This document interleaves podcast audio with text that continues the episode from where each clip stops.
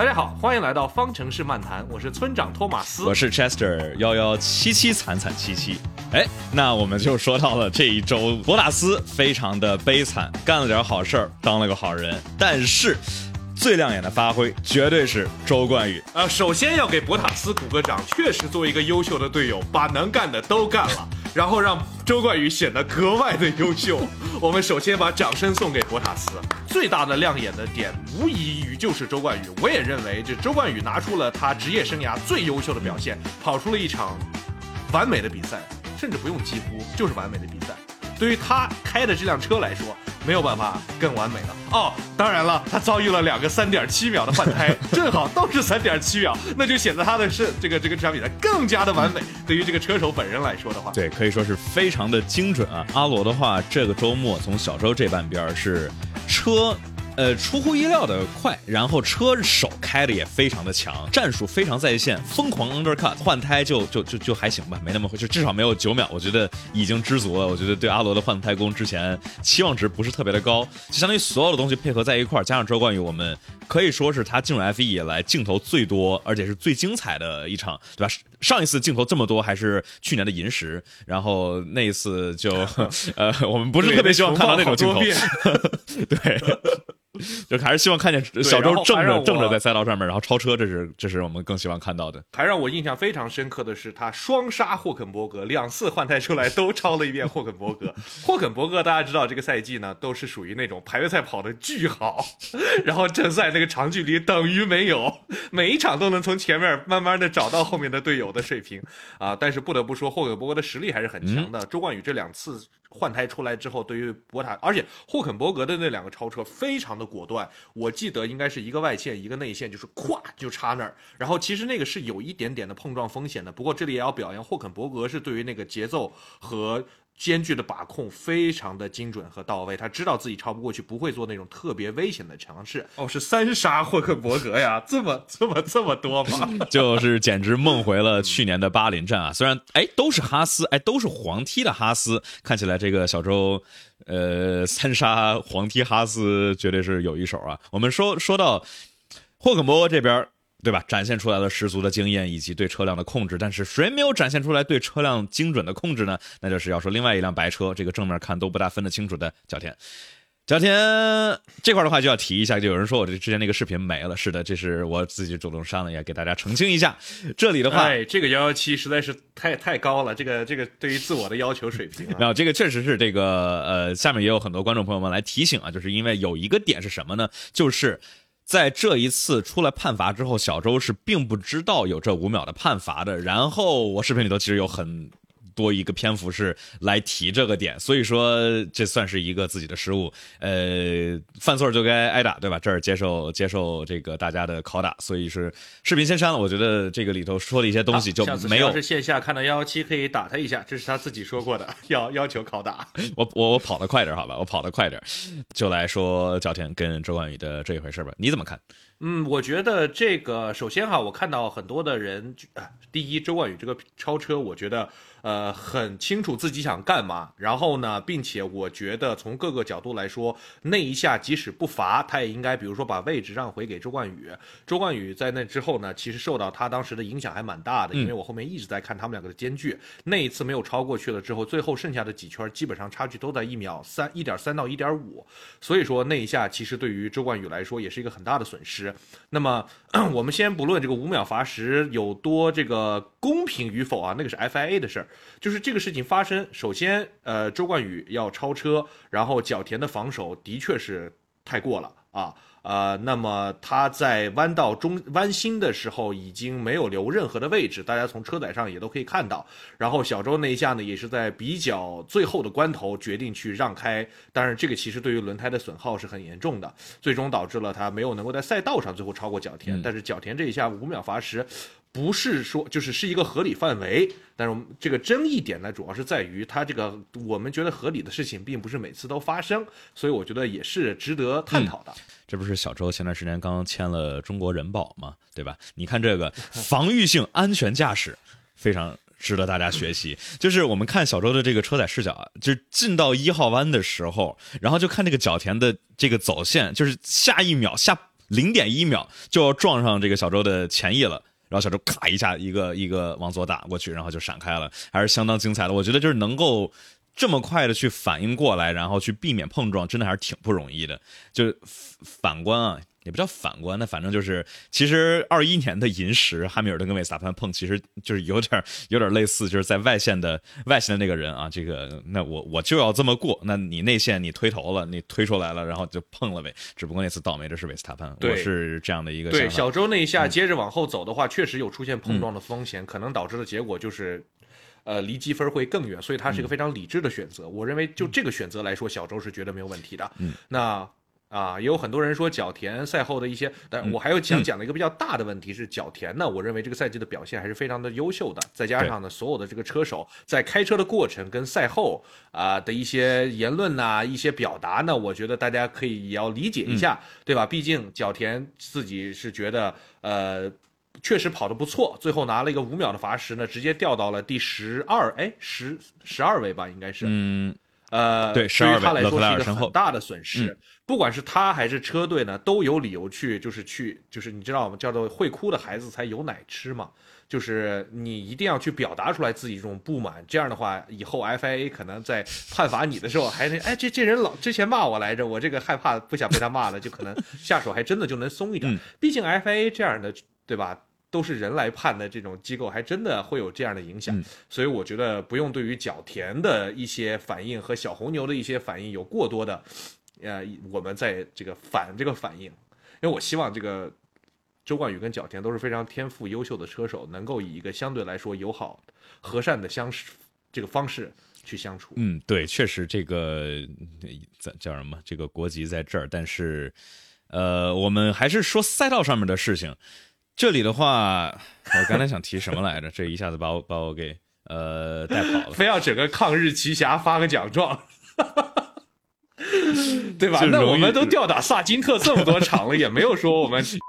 我觉得总体来说，这五秒罚是其实是非常符合规定，也是非常应该罚的。我觉得值得拷打的是，有的时候之前有些 FIA 类似的操作没有罚，是之前那个视频里头，我觉得可能是有些人理解就容易味儿就错了。我是相当于在拷打之前的话也应该罚，而不是说之前的没罚，说反正过来说这次不该罚。那最终的话，这次肯定是应该罚的，因为。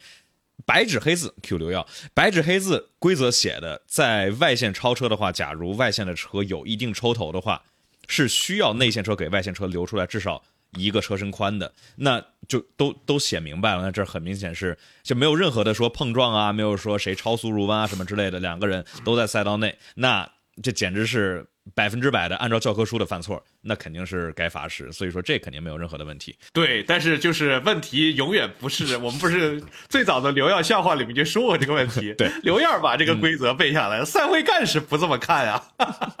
那我们今天说完小周呢，还是再回来说一下这个队友博塔斯啊。我觉得博塔斯呢，我也其实很感兴趣的就是他怎么怎么回事啊。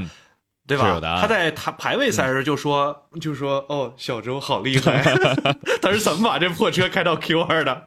我 我大为震撼，我看不懂，我大为震撼。然后正赛的时候也是，好吧，呃，我要我可以为他挡一下车，感觉一下就回到了就是跟雷奔的那个 时代，就是那个汉密尔顿，我也是也搞不懂第一他为什么这么快，然后我正赛也是帮他挡车，我怎么到了阿罗才待了一年，又回到了这个噩梦之中？呃，我还挺可怜的。对，确实。不过这块的话有一个解释啊，就是大家还记得在排位 Q 一的时候，博塔斯是这个在十二号弯也是上了个土跟沙石，然后这个是没有太想懂的。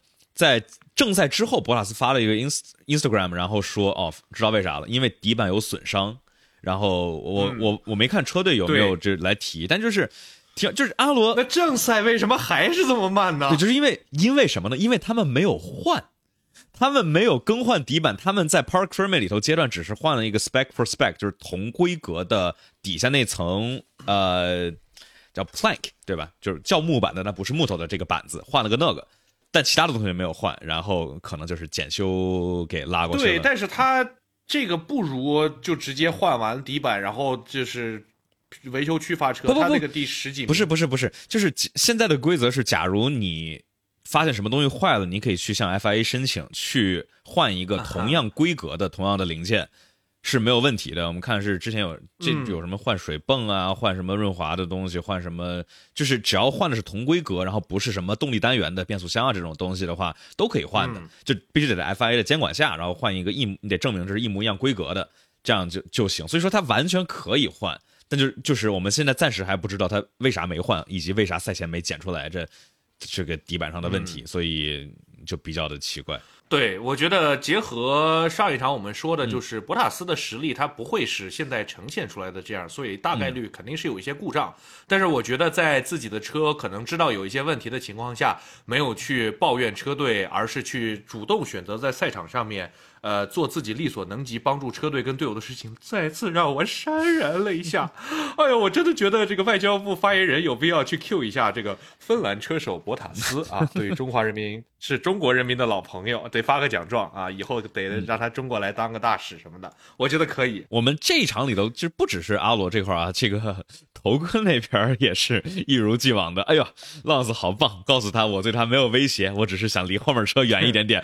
那呃，看，我觉得这个事儿反而体现博塔斯的更珍贵，因为呃我现在越来越觉得吧，就是阿隆所说的这些事情吧，也让人觉得挺懂事儿的。但是问题他有时候有点 too much，对对对有点就大家都知道你是为了讨好老板的儿子，就那个做的稍微有一点听多了哈，这个毕竟不是第一场，已经听到现在了，还在说那些哦，Lance，我我虽然在你的身后，但是我绝对不会想超你的，你一定要放心，对吧？叔叔对你那是绝对的真诚啊！我就在想，如果他前面的是周冠宇，他会这么干吗？他绝对不会这么干的。所以听着让人多少有一点点觉得肉麻，对吧？那个阿隆索的你这个看，假假如他前面谁是谁的话，不会这么干吗？假如他前面是奥康的话，他绝对不会这么干。奥康这时候，这时候已经在前上了。对啊，就我们在排位里头，这个加斯利挡了个维斯塔潘，对吧？在身后监督的这个阿隆索说：“哎哎哎哎，呃，这个挡维斯塔潘挡了好大一下，三三位啊。”对，这个确实对嗯，就是头哥的这个政治觉悟呢，就是他属于刚把这个书给读了，但是还没有叫做融会贯通对 没有融会贯通，做的是一件很肤浅、很表象，一眼就知道他在干，就是什么，估计他什么呃。三岁的、五岁的啊侄儿都知道，哎呀，阿隆索叔叔想找工作呀，或者说想这个工作保一保，看能不能多多来几年，对吧？再续个二加一啊什么之类的，就对呀、毕竟这个听着二六年这个 Honda 要回归，你想二六年四十五了，嗯，这个真的不太好能撑到的，所以现在真的是想尽办法能够俘获老板的芳心。阿就是马丁这个车这么强，咱们说哈，虽然说阿隆索很强，但是以阿阿阿阿马丁这个车的实力，还保本儿给你配个二号车手，对吧？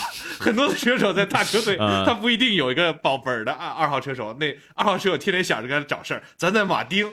对吧？一个又听话，然后又不担心丢工作的二号车手，这个对于任何一个顶级车手来说，我觉得都是一个很强力的吸引。对啊，结论就是这个角田这个五嗯秒钟其实没有太大的毛病，因为主要就是因为挺难想罚，的没毛病，对，毛病是 FIA 总是有时候罚，有时候不罚，嗯所以而且主我看了一下总体各个平台上面的舆论呢，有一些特别极端的嗯角田的粉丝会说一些那什么的话，但是这种事情吧哪哪都有，但是大多数还是在喷角田开的不错，周冠宇开的不错，这个判罚呢可以判，但是 FIA 是个傻逼，因为他从来对，啊。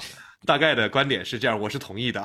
对，就是因为嗯这个东西它怎么罚，现在理论上应该是根据在去年伊莫拉站发的这一份文件里头是给出来了，是车手在赛道上面的行为准则。那这块的话也提到了超车和被超车，就是走内线超和走外线超，什么时候需要留出来足够多的空间。呃，所以说大家也可以来想想例子，因为挺多的。点是，比如说去年英国站很多其实都没怎么罚，比如说包括，呃，佩雷兹内线跟挤了那下汉密尔顿，然后包括米克跟维斯塔潘那一回，在最后一圈在 Brooklands 那块的争斗。总体来说，我觉得是有一个大概的方向的，就是按照他这个规则里头写的啊，都是 significantly alongside，就是有足够多的重叠。呃，就是超车走外线的话，你需要在弯心的时候是比对方领先，这样的话。内线设施需要给你留足够多的空间。假如你没有足够多的领先，比如说这个，哎，不过这就说回来了，当时去年的阿尔本在奥地利站的时候，这就需要视说不频了。清楚了嘛，嗯这种事儿就是说不清楚，这种事儿就是说不清楚才有流量，才有讨论的空间。啊，我是觉得每年呢有几回这样的事儿，对于 F 一来说是好的，所以人家的赛会干事是有大局观的，整天想着把事情判清楚了，那还有什么讨论的余地吗？对吧？那论坛的流量从哪来呀？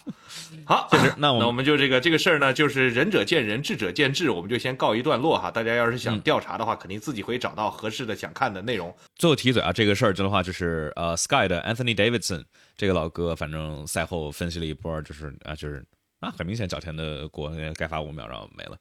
对，其实你可以发现，就是不管有多不专业，跟多专业的人都会出现在对于同样一个事情的分歧，这个很正常，分歧有才是正常的。好啊，那我们就在非常。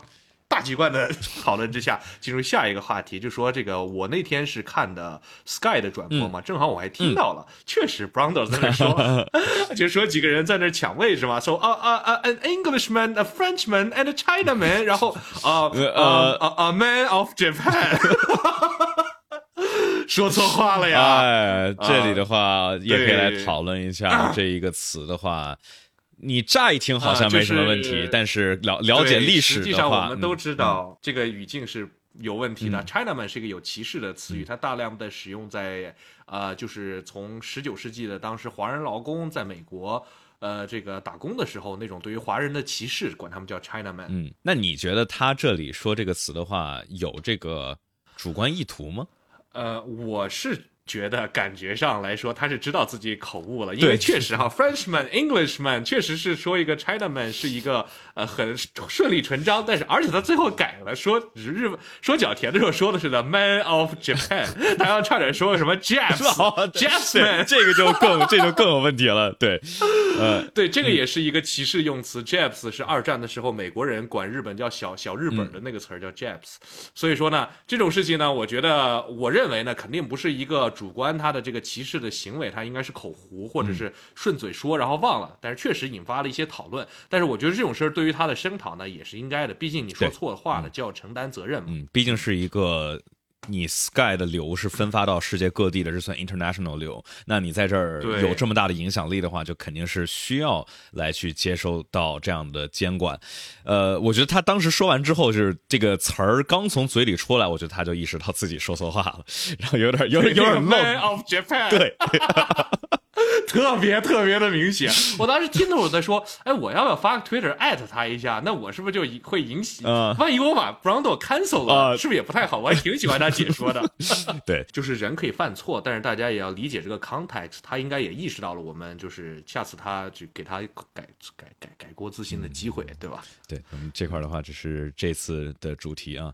小小的 Q 一下啊。说起来，这场比赛最大的明星是这个啊内马尔跑来了。Shakira 也来了，嗯，这个 不是。这个，先说内马尔是内马尔来跟 Shakira 来是两个分区的内容，要起。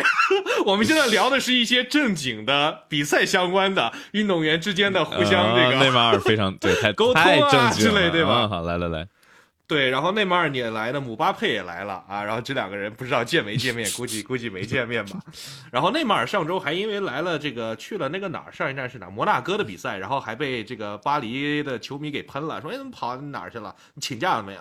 啊，然后呢，这个内马尔还跟 周冠宇比了一个吹乒乓球啊，就拿一吸管吹乒乓球，吹了一杯子里，然后中国以二比零战胜了巴西。进了两个球哦，啊，这正儿八经是中国足球近期的巅峰啊！之后呢，呃，还他是来找 Hamilton 的，嗯然后他也在梅奔的 P 房里面待着，所以还去试了试老汉的那个车，坐进去了一下。啊，发现这个，不过内马尔的身材确实，运动足球运动员一般来说也是属于那种跟赛车手很像，体脂率很低，然后主要是有氧跟这个力量都兼顾，然后再加上内马尔不是很高，所以说呢，这个 F 一就很难跟 NBA 合作，因为谁都坐不进去。而最矮的估计也得比什么拉塞尔、奥康还要再再高点儿，这个一米九以下确实。呃，NBA 现在最矮的是谁啊？大家知道吗？反正我记这要给大家抛个问题。当初吧，对，大家知道 NBA 现在最矮的是谁吗？我记得当初我们看那个谁最的内特罗宾逊，当年是最矮的。内特罗宾逊应该一米七五吧？哎，一米六八的那个是谁？啊，反正就巨牛逼，然后也能跳起来就扣篮，这个是我印象当中最矮的 NBA 球员。然后马上今年那个状元秀文班亚马两米二一吧，然后也是很多年没有出这么高的球员了。呃，我们回到这个赛车的话题，这个我觉得这周必须也要夸一夸，就是维斯塔潘哈，确实虽然说他依然是非常毫无意外的拿到了冠军，但是这个实力的展现依然是一次无解的问题。从佩雷斯的表现可以看得出来，维斯塔潘让这辆车。其实是达到了一个他可能在设计之初都可能没有的一个高度，这个你怎么认为？呃，我觉得可能都有吧。就是一是这车它确实强，它有这个潜力在这儿，因为就是我们说一辆车它。物理上，从比如说你仿真来算出来，它能理论上开到多快，然后就看车手能够达到这个理论上限值的百分之多少，就很少情况下有这种说车手开到一个百分之一百零五，对吧？就有那那是算的不不够准确，但是这个确实很少见。那可能一是这车真的强，二是什么？就是维斯塔潘是确实是快。我觉得佩雷兹从今年年初其实很好的一个发挥，最近的话其实两个人就差十分，然后到现在一个已经拉开来了。我感觉佩雷兹，呃，我忘，哎呀，你这个点火就直接风的风声都出来了，还挺猛，真点火了哈。我们这个点点火吗？我们不是叫点火吗？Ignition。我们我们讲，有人说村长点蚊香了，对我们就是就是说这辆车，呃。我忘了是在哪里看的哪个渠道看的，反正有人提到说佩雷兹想尝试去模仿韦斯塔潘的驾驶风格来去驾驶，但是这不是那么的好去来去直接去学习到，所以也许佩雷兹更适合去好好专注于开这辆车，而不是说每次都在盯着韦斯塔潘怎么样，每次都盯着韦斯塔潘怎么样，因为其实距离他有点远，反而这样的话让他每次都感觉自己差距巨大，对自己的心态不好。然后我们是。今年的话，澳大利亚站对吧？这直接排位第一圈卡无了。然后摩纳哥站排位第一圈卡无了。然后这一场里头也是在 Q 二里头对吧？一个非常关键的飞行圈，按 RB 幺九这实力，那是轻轻松松进 Q 三。因为讲维斯塔潘在 Q 三最后一圈前两段的那个节奏是肯定能够进一分十一的，只不过最后一段他给放了，直接进站了。所以就佩雷兹的话，现在目前这积分。其实才多少分呢？佩雷斯现在的积分是幺幺七分，呃，确实不大应该，对吧？只有一百一十七分，对吧？这个 确实不应该，幺幺怎么能是幺幺七？对，怎么怎么是幺幺七呢？对吧？所以说，所以说红牛这辆车，呃，维斯塔潘。确实是拿出来了一个完美，因为这这一场的话是他今年第一次全满贯，就是一练、二练、三练排位正赛每一圈全都领跑，每一小节都是第一完赛，加最快圈可以破的。对，呃，他一个这个呃，今年的话呢，有可能这个这个全满贯可能能够再拿几个。维斯塔潘再再次证明了自己真的很强这个事儿，但是我也不知道这是还有啥没啥可证明的。对，有一个可聊的就是维斯塔潘有没有可能是。有史以来最强的赛车手，我觉得这是有可能的。我觉得这我想到一个有可能，嗯，就是怎么说呢？因为我们要说一个绝对值的话，你现在的车手，你再菜的车手，你说让我想谁啊？萨金特，你让萨金特放到三十年前去跟什么什么希尔啊，什么这个库特哈德，我其实觉得萨金特其实要更强的。为什么呢？就是因为。你这个也太狠了，人家好歹也是世界冠军，现在比不过萨金特。不是我，我我我真的这么觉得。然后这个，我记得当时，当时希尔也说吧，希尔在这个 F1 Nation 里头提到，就是说，基本上每一代车手都是要更强，而就是因为你想，现在的话，车手他们的竞争是如此的激烈。虽然这个叫什么赛车运动还是比较小众，但是现在你能够进到 F 一你需要通过多少年的比拼，都是最顶尖的世界各地的车手，再加上现在这么科学先进的训练的体系，对吧？就是我觉得在 F 一的史车手的史上是两个质的飞跃，第一个质的飞跃就是舒马赫，对于体能，对于整体这个赛车运动的专业性。上面不管是数据啊，还是整体的训练，你看那个曼塞尔的大肚皮，当时也不是拿拿世界冠军，现在一大肚皮肯定拿不了世界冠军。对啊，你现在你都得是最尖端的运动员。你要说放在六七十年代，你真的可能是这个，比如心肺可能没有那么好啊，可能是对吧？绅士车手也能够有竞争力。但你到舒马赫，就算是一个先河，是直接把这个妥妥的干成了运动员的活儿。你得按运动员的训练，按运动员的去做数据分析。那我觉得其实下一个这个质的飞跃就是韦斯塔潘。带来的这一代，就是你上班开车，下班也得开车。我觉得这是一个很难 太卷了啊，太卷了。说说说完说白了，其实就是卷，就是就是卷，但是就是不断的去提升嘛。这个肯定是，假如这个所有的车手，呃，一代都跟一代其实差不多，这反而就没有意思了。至少我觉得，你觉得呢？因为电竞，然后包括模拟器现在越来越先进。维斯塔潘自己也说，他。开这些模拟器能够让自己保持一个竞争的状态，就是它虽然模拟不出来这个你家里开的模拟器跟这个真车有很大区别，但是去模拟出来这种竞技轮对轮的状态跟这种竞争的心理。呃，总结一下，就是我这也是提出了这个观点哈，但是这个东西我觉得是永远无法被论证的，就是维斯塔潘有可能是史强是最强的车手。我就是以现在来看是最强，但是之后我觉得肯定会出现比他更强的，就像当时比如说你说超级赛亚人，我操，超级赛亚车手，超级赛亚潘。好，但是呢，我觉得这个维斯塔潘是有这个实力，我们可以讨论一下。但是我觉得更值得讨论的是红牛这个车，目前在这个围场里面真的是有太强了，有多强呢？就上一场啊，就是都被这个挂起来，对吧？奔驰跟红牛的底板都被人看了底裤了之后。红讨奔驰完全没有人讨论，对吧？然后看完了红牛了之后，什么迈凯伦、奔驰、威廉姆斯的人纷纷表示说：“哇，太牛逼了！看了人家那个就是各种无法形容的那种曲线的底板的开槽了之后，就真的说看不懂，太震撼了。”这块我而且你说你说罗斯伯格说，过去两周去研究红牛的底板，他从两个 source 里面都听到说，这个是所有的车队的重中之重。今天早上。跟李欣老师讨论了一下这几个底板，还是很有意思的。李欣老师现在的话不在 F 一围场工作了，但现在还在花园假期，就是等到六月底的话，想大家想可能我们就可以多问问关于法拉利的事情了。但反正是他反正也没太怎么关注嘛。我说我把这几个照片，几个高清照片给他发过去，然后这个照片一发过去，能看见李欣老师就是眼睛都亮了，开始盯着屏幕在那看，能够感觉到这些底板啊，确实呃。平时看不着，但是我觉得李欣老师也是跟我们传达了一个有意思的点，就是他说可能这个底板没有大家想象的那么那么的，就是最尖端机密，因为里头有很多的东西其实是大同小异的，有的时候会通过一些光照，比如说威廉姆斯那个底板，它是一个大那是个平的，对，当镜子使啊，那是一个大逆光拍出来了，所以说很多的这些细节其实都看不见了，这个。很多底板的这种小的细节，有意思的点，其实是在底板的前侧，然后这个后侧的话，其实规则下面的话也没有太多的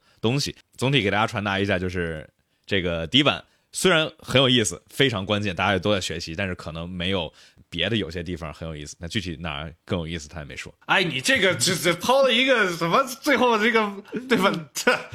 接着问啊，下下下次你接着问。等这个青姐花园下期过了之后，我们可以请她来聊一聊这个一些更多能说的。她还欠了我一本书呢，现在也不知道好好 好好写书。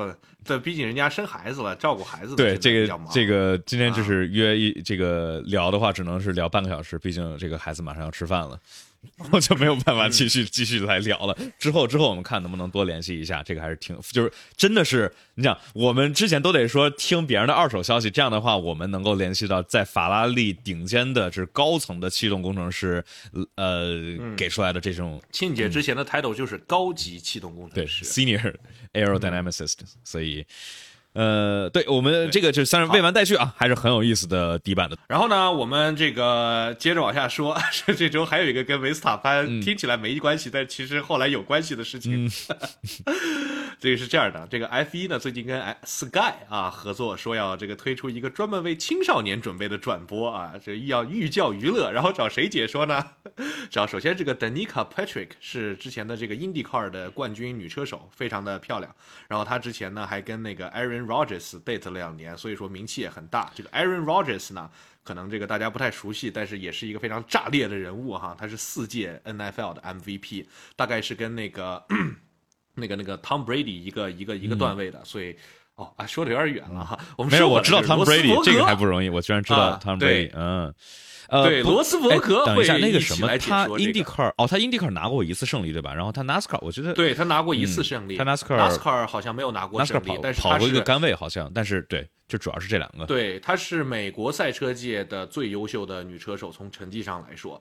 对，然后呢，反正就是罗罗斯伯格跟德尼卡 Patrick 呃会做一个专门给青少年准备的这种教育性的解说，但是我也不知道罗斯伯格教出来的小朋友 就是阴阳怪气特厉害，每天在那说哦，equal machinery matters。嗯，哦，anyways，反正我看到下面第一条评论，给我笑死了，这是别人的评论，跟我没关系。反正第一条评论就是说 Great news for Verstappen fans。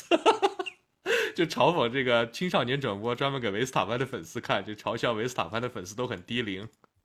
哦哦，好吧，我我我这我这才 get 到这个这个的笑点在哪儿。我刚才想是什么？是维斯塔潘比较年轻，但好像他不是最年轻，我就想了半天啊。呃，对，是吧 说维斯塔潘的粉丝有福了。但我觉得这个就属于那种，就是其实挺命的一个 joke，但是点又掐的特别的准。当然，我觉得这个维斯塔潘是呃，我们不带个人的观点，我就觉得这个事儿说来挺好笑的，作为一个 good joke。嗯嗯，哎，青少年其实其实也挺好的，就毕竟的话，这个按照之前伯尼的那种想法，就是啊，我们是这种很纯粹的这个老一代的赛车的，然后按这按那样玩的话，那。F 一粉丝到时候全都变到七八十，全都去世了之后，那新的一代呢，对吧？所以说这个新的一代也该培养，就是啊这个问题，对，嗯嗯。你看现在那些为什么大家都戴一个 N Y 或者 L A 的帽子？那都是因为棒球曾经在过去的一百年是世界上最有影响，就曾经是世界上最有影响力的运动。所以 F 一不要重蹈这个覆辙。现在的这个 M L B 确实看的人，不管是在美国还是全世界，都少了不少，影响力还是下去了。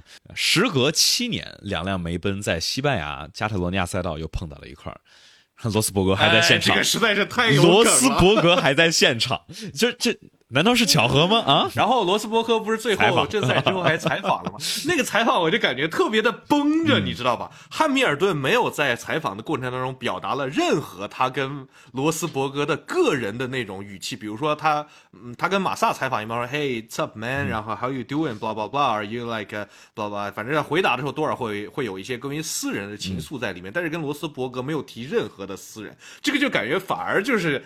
在呃非常刻意的制造一些距离，听哦，最近不知道为什么老给我推一些那个，就有一些那种饭圈喜欢做一些叫 bro brosides 就是去磕这个 汉密尔顿跟罗斯伯格的视频。我看了几个，然后再去看那个采访，就觉得有点嗯，有点奇怪啊，有有意味。你不想提一下排位里头那两辆梅奔创吗？罗斯伯格不爱说啊，汉密尔顿应该道歉吧？对啊，这个事儿是吗？哎呀，这个事儿吧。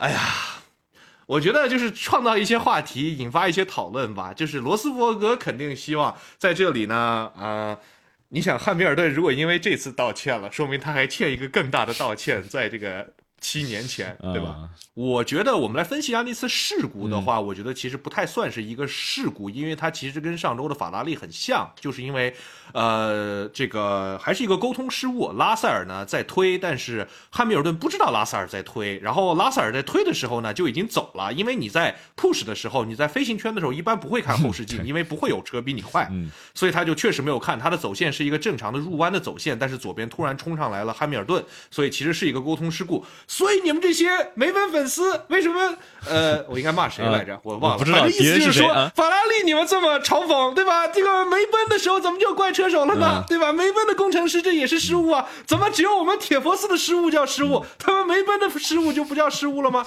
嗯，我要替打铁佛斯打抱不平一下。对这块的话，大家可以看。但我觉得，嗯，嘲讽法拉利的。车队的都是铁佛寺自己啊，对啊，别的车队，对，自自自我批判。这样的话，大家可以去看我之前发的视频，我觉得那个视频还是还是 OK 的。我的猫底板受损了，直播期间要去修猫。你等一下，我进个站，我去修个猫。你的大力胶呢？把个全都给粘上啊！啊，我的小猫咪。对，好吧，我们就先先不管猫咪了，因为我们接着往下说哈啊。这个梅奔呢，呃，说实话，这周末的车的升级是非常非常非常显而易见的，我觉得还是效果非常好。这辆 My Change 的 Fucking Car，还挺快的。呃，对，这一周末的话，相比于马丁和法拉利，就是我觉得还有一个可能，就是梅奔保持了一个不错的小上升趋势，然后是马丁跟法拉利实在比较掉链子，因为我们看。这个塞恩斯前排起步，然后这边勒克莱尔从最后，然后这两个人就像哈斯一样，就跑快就快跑到了呃，就是往下嗯压缩。然后马丁的话也是类似，就怎么就上不去了？我们就看长距离这一场里头，马丁不管是阿隆索还是斯特罗尔，还是勒克莱尔还是塞恩斯，都是一个长距离速度节奏都很不理想的情况，所以。有可能车没调好，有可能就是梅奔突然快了那么多。但我们看梅奔跟红牛维斯塔潘这边的差距，呃，还是挺巨大的。所以我觉得现在就是说梅奔就一个质的飞跃可能有点早，但是至少它没有往下降。相比于某些红色的车队，嗯，呃，虽然说奔驰不能像以前一样花这么大把的资金去做研发和升级了，但是他们对于这套呃如何做研发跟升级的这个这个方法论，还是依然。拿在手里，并且比别的车队可能还是经验会丰富很多的。比如说马丁，看起来这场比赛头哥对吧？这么励志想夺个冠的结果，连领奖台都差老远，连这个斯特罗尔都没超过。哎呀，这丢老鼻子人了。不过这场的话，确实斯特罗尔，其实这两场斯特罗尔的发挥其实都还可以。上一场在他底板坏之前，其实跟头哥两个这个飞驰圈其实都是只差零点一不到。你想上一个。能够跟头哥排位零点一不到的人。对吧？那那还还还有谁呢？可能也是巴顿或者再往前了。然后在这一场里头的话，是头哥底板坏了，然后这个就很自然的斯托尔靠前了。这个就是相当于两两场，这两场都是两个人，其中一个人底板受损，所以说排位没有这个特别大的代表性意义。但反正就是我觉得斯托尔的话上限能够到离头哥零点一，我觉得已经很出乎我的意料。但是这个下限斯托尔的下限还是比较比较低的。哎，下限还是不知道在哪，可能会很深。对。呃，对，不过这场阿隆索的状态发挥不好呢，可能我们从一个玄学的角度来考虑哈，也跟这个比赛可能在巴塞罗那举办有关系，因为其实阿隆索包括和塞恩斯都是皇马死忠啊。呃，而且尤其是这个塞恩斯，老塞恩斯甚至竞选过皇马主席，然后在巴萨可能确实属于踢客场，然后估计这个粉丝也不是很支持。哎呀，可能这是一个玄学的角度，为什么这两个西班牙车手在西班牙站发挥很差的原因？哎，这么说来的话，佩雷兹这位说西班牙语的车手也是相当一般啊，看来这确实有一点啊，主场魔咒，主场魔咒，不知道这一期那个那个那个 Real 三 D 会怎么讲？那大转盘咋能把自己的西班牙车手接着转上去？哎，嗯，好，我们说完了这个，还有什么话题点可以来聊呢？啊，然后呢，我觉得更重要的一点就是，我们刚才不是讲了一半的这个这周谁来看比赛了吗？另外一半就是，哎呀，这个夏奇拉真的来了耶！然后你看啊，之前夏奇拉如果在西班牙站出现也就算了，尤其在加泰啊，加泰罗尼亚，因为毕竟他这个皮克是吧？是他是生活在巴塞罗那，现在跟皮克都分手了，依然跑来了西班牙站。这个来看谁呢？啊，那那那那那那那，我觉得 Lewis 的几率是不是比较大？而且他们最近还发了一个合照。哎呀，村长兴奋的八卦时间。这个 Lewis 的手是搂着 Shakira 的腰的。哎呀，这个呢，我认为就是腰多多少少有一点暗示了。所以说，很多的很多的这个粉丝呢，就在留言里面就说，当然了，这个不是我说的哈，但是我觉得很有意思，就说 Getting there, Louis。好，我们就 pause 在这里。It's hammer time。本本周的，呃，Still we rise。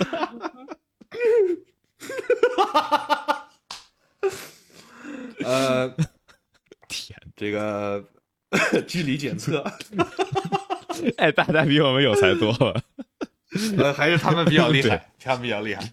但是呢，这句话啊，因为我之前这个有被呃这个这个 complain 过，说做有一些比较歧视女性的这个说法，我觉得这个多少也有点呃，这个物化女性啊，我觉得这个是不对的啊。但是呢，我认为我的观点是要物化女性的同时，就要也要物化男性，所以大家来说一点这个来物化 Hamilton 的这个 joke，这样就可以平衡一下啊。说太快了，对，box box。对，这就是物化 Louis 了，因为他被形容成了一辆车。Box Box Louis，好，呃，这个郑州呢还有一个老朋友啊，这个有出现在媒体的视角当中，就是这个 Vital，呃，被邀请说多米尼卡利好像提有想请他来做这个关专门负责可持续发展的经理啊，这个确实非常的对口。啊，然后呢，这个 Vettel 现在也没什么事儿干，然后这个既可以把他的赛车跟这个做可持续发展一些环保的理念结合在一起，哦，我觉得挺有意思。可以看到 Vettel 每一场过来就是 穿个绿色，依然穿这个绿色的衣服，Let's go green, guys。穿个绿色衣服，穿个拖鞋，就是记得之前去年吧，还是前年？呃，去年迈阿密站的时候，他当时穿了一个 T 恤，说：“假如我们再不停止全球变暖的话，我们之后就要在这儿游泳了。”然后结果今年伊莫拉是算是，呃，圆了他这个，真的是要游泳。对，确实啊，对。当然，我们比较清楚的，比较就是在国内呢，可能目前来说，可持续发展跟环保还不算一个特别主流和大众的理念。但是说实话，如果你想做生意，而且你做的是跨国的生意，你现在在全世界，你很难去 避免要去做 ESG 啊。呃，就是 environmental 这个 sustainability 这个这个的这些事情，当然这是个国际的大趋势。国内呢，你现在可能不是很了解，但是我觉得再过个两三年，因为我们是要参与国际贸易当中的一个环节嘛，肯定也要越来越注意。包括确实你在国际，比如说我们现在的很多的这些快递的呃纸箱啊、胶带呀，然后一些不环保的事情，其实确实有很大的提升空间。当然，我们这一期可能不用仔细讨论这个事儿哈，但是我就说这个如果。你要是从事一些跟国际贸易或者是跟国际上的人做生意的话，你应该也能感觉得到，现在各个方向对于这个事情都越来越看重。啊，我觉得维特尔呢，可能是这个围场里面确实是很适合做这个事儿的人。嗯，包括这个 F 一发展的生物燃油，其实如果我们想要保持对于引擎的发内燃机的热爱，那么生物燃油确实是一个很好的发展方向。对，不是说到生物燃油啊，这儿也可以提一句，就是我记得之前美国当时他们。呃，是在非常大力的去推行基于玉米来去生产的乙醇，对吧？然后来去相当于替换掉呃大家家用使用的这些汽油里头的一部分。然后后来是发现那一项大的这种政策，大大力的去种植玉米来去生产这样的环保的燃油，其实他们基于的那一项研究是有比较大的这种呃。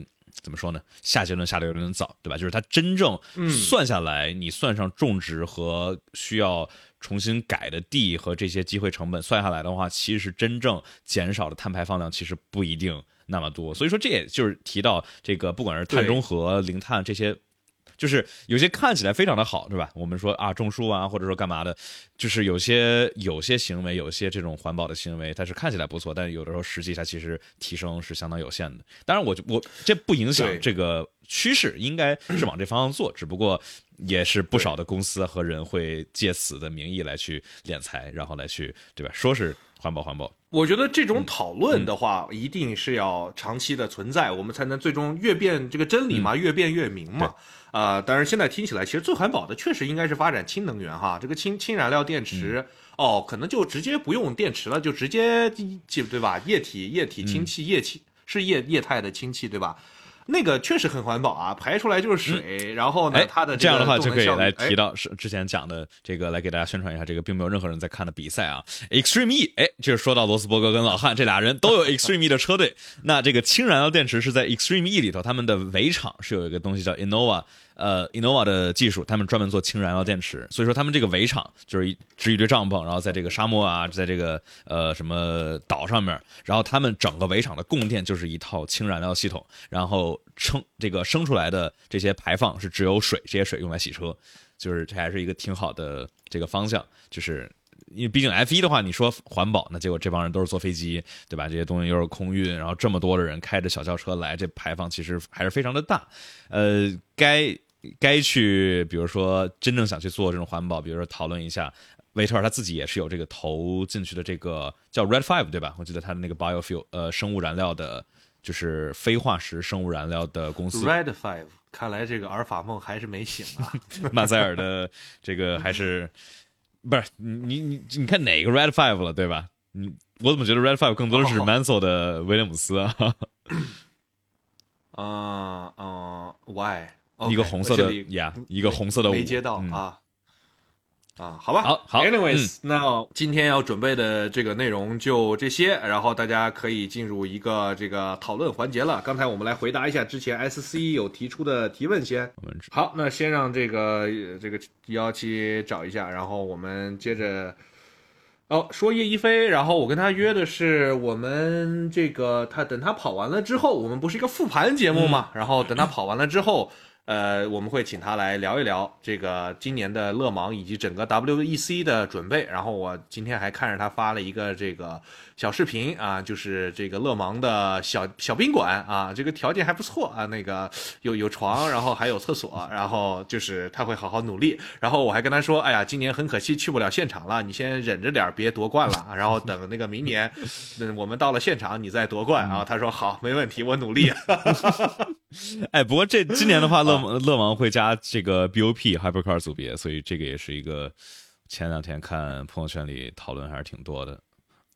对，今年属于第一年这么多 Hypercar 一起跑的话，那确实里面会发生什么样的混乱的事情也不好说，说不定就真夺冠了。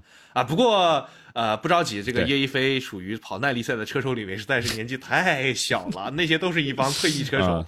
对吧？去跑，他才二十二岁，所以说其实对于他来说，机会还是很多的。就算他能跑到五十岁，大概还能参加三三十届勒芒。我觉得怎么着能拿一冠军回来。对，那么这块找到刚才的 Super Chat.com 还有哪些？这里一是要感谢呃宣冰燕这位朋友的 Super Chat，说五五开的判罚的依据，一个是爬头了，另一个是赛前会议讨论过，还剩几个字给村长加个菜。他就是想表达一下，这个是他的这个。呃，做的 research 之后的结果哦，赛前还专门说过这个事儿，是吧？呃，我想啊，一般不会太去强调。一般来说，赛前每次都会这个赛事指挥官，就是不是赛事赛事总监吧？这个维维利奇都会发一个叫 race director note，就是会说有什么要注意的，比如你们这个开完了之后，这个车停哪儿，怎么放，程序是怎么样，然后哪些线，就是在呃二二年之前，每一次都会有这种。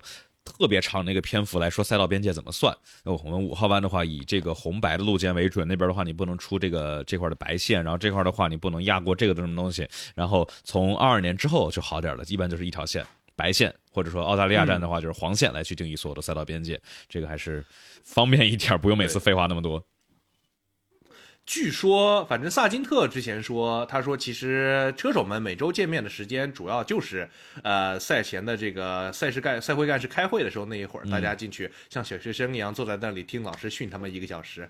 然后你要是记不住，可能就会被罚十五秒。所以小田现在听起来是不是还有一些语言障碍没有完全的过？对，你要再去考个托福什么之类的。或者就是有一个长期存在的逆反心理，然后就戴个耳机搁那打游戏，坐在后排，然后不听人家赛会干事在前面讲这场要抓什么，嗯，然后就中枪了。对，我看啊，这儿找的话，这一场西班牙站的这个指导，呃，第一个的话说了一下这个灯灯板，然后说黄旗应该怎么样，对吧？然后说这个呃安全车重启，这这是从二二年开始每一场都要说这个的，就是安全车重启的时候你不能并排，不能像维斯塔潘那样，你都快过去了。然后说了一下 Park Ferme 怎么弄，呃，套圈的时候该怎么样，还有就就是类似的这种东西，就是特别小细碎的玩意儿，会会在赛前说一说一份。好，然后这里的话，我们要感谢 Super Chat 来自呃奶茶分你一大杯，问聊一下罗斯伯格在阴阳怪气汉密尔顿需要道歉的时候，当时罗斯伯格是什么样的一个心态？哎，你有听他原原文吗？我觉得我现在听到的说罗斯伯格说汉密尔顿要道歉，都是这个。这个 paraphrase 就是转述，应该是 Sky 的赛后，我这周还没有看那个那个那个那个视频，应该是 Sky 的赛后分析吧。OK，我觉得分析这个心理。属于就是我们可能得编一点儿，没事儿，反正那大家这个 Super Chat 付费了之后，我们就编呗，满足大家的希望。我们其实他们这个问 Super Chat 一半可能就是让我们 编嘛。我刚才不是编了一点嘛？我说罗斯伯格对吧？你要说他要是道歉了的话，那不是还得欠我一个更大的？所以继续提升自己这个十五冠王的历史地位。呃，然后呢，我觉得罗斯伯格对于汉密尔顿现在这个，就是我觉得这周有一个点说的很好，就是他之前不是跟霍霍纳也有一点所谓的口角，但是实际上，这就是我平时也有这种感觉，是很多的东西在字面上在表述的时候，你没有那个环境和语气的感觉，你其实感觉不到他到底这个话里面蕴含的是什么意思。就是从字面上讲，他。就是这种就就感觉不到。从字面上来说呢，比如说罗斯伯根跟那个霍纳，那个罗斯伯格在说啊，这个佩雷斯怎么怎么不太行、啊，然后呢，霍纳说哦，那我你你这个这个退役了之后就老喜欢挑我们车手的刺儿，对吧？这个听起来像是两个人在对喷，但实际上你要看了那个视频的话，两个人就是非常的嘻嘻哈哈的那种。罗罗斯伯格说 so 什么什么你的这个呃 Perez like what happened，然后霍纳就是带着他那个邪魅的微笑，yeah，来你退役了，你这说话不腰疼，其实是关系还是挺好的。所以说，大多数的呃，就是之所以罗斯伯格是大家很喜欢，比如说 Sky 也会找他，这个德国 Sky 也会找他，意大利 Sky 也找他。首先，因为他说会说五门语言，精通五门语言，英语、德语、意大利语、西班牙语和法语，真的是精通，但是不会芬兰语。他爸估计气死了，早就。哦，哎，他现在好像会说几句，但就是呀，他他老爹是芬兰的，你说这个。对 对，但是你不会说你爹的这个芬兰语是不太好。第二，确实是因为罗斯伯格是能够说出一些在这个边缘上，就是不会超过一个记者该问的带有礼貌性的问题的同时，还能问出来一点儿就是产生话题性的内容。我觉得这个是一个专业素养的体现。所以说，罗斯伯格包括问这个回到汉密尔顿这个问题上面，也是作为一个记者跟主持人一定要问，对吧？包括他的这个说他要道歉这个事情呢，那可能也是这个话术当中的一些平衡，找了一些平衡点。所以我觉得这个事儿本身呢，呃，应该不至于说罗斯伯格就是痛恨汉密尔顿，每天想的就是怎么搞他一下让他不爽，然后我才爽一点。这个呢，我觉得倒也不至于。这个可能大家去多看一些同人文，可以找到这样的内容。啊，所以这个是我对于他的一个陈述的原因和观点。对，就是罗斯伯格的话，他最有价值的点就在于他是开过这一代动力单元和这一代气动，呃，不对，二零一七年没开过，但差不多吧。就是说，现代 F 一他是驾驶过的，所以说他能够在技术方面以及这些车队之间呃关系呀，然后包括技术人员这些方面是。特别有了解深入的，就就跟类似于，比如说我们说这个，你要去请教点气动气动的问题，咱们国内中文方面的这个大牛，那肯定就是李沁老师，对吧？就是相当于这一代新规在核心高层干过气动师的，这比比如说这个什么 Gary Anderson，这就退役二十年了，然后也也专门不是搞气动的，当时的这种肯定是要有用的多。反正今天早上跟他聊了一会儿，就发现哦，原来我听的这么多 Gary Anderson 分析，告诉你这块这个 condition the flow，对吧？然后 energize the vortex，这个各种东西很多都是扯淡，就是但其实其实并不是这样。他我记得是二一年的赛，哎，对，二一年，哎，是二一年吧？对，应该是二一年的这个冬东侧的时候，当时我就跟李庆柳聊，庆姐聊了聊了大概一个多小时吧，得，他给我叭叭叭讲东侧到底测啥，测这个测那个哪儿能测出来，哪儿测不出来。我确实大概听懂了这个一半儿，然后剩下一半儿让我不明觉厉哈。首先，第二，但是我的主要的其中几个 key takeaways 就是其实很多的事情连设计师自己都不知道，所以他要去测，测可能能测出来百分之五十、百分之六十，最多百分之七十，最终剩下的东西就是要靠赛场上面的一些玄学，你才能够最终确定它到底是快还是慢。而且很多的改进也都是不确定，它到底会不会有什么好的结果。所以，如果设计师、车手没有人都能够百分之百确定，你去听很多的技术分析，跟你说这个就是这样，对吧？不管是这个国外的还是国内的，这个这个其实大多数大家也都是以一个推测的角度。那些如果特别的肯定说这个就是那个原因的啊，那我觉得大多数也就不用信了。对，就是我们看稍微靠谱一点，你看，比如说，比如 Kyle，Kyle 就是当时一七年、一八年在梅奔干过气动师，你看他在说这些东西，都是说。以我的经验来说，这块儿有一个这个东西，一般来说是干这个用的，对吧？但是不确定，他他都会就是加上推测，就怕那种说哦，这块这个东西就是要干，比如说引导一个气流往哪吹叭叭叭这种东西，就是因为我们这都是只有这种照片啊，所以呃哦，庆典还跟我讲一个好玩，就是他们很多这个气动师或者包括那个厂里头的人、设计人员都会上 F1 Technical，就是说很奇就很神奇。对吧？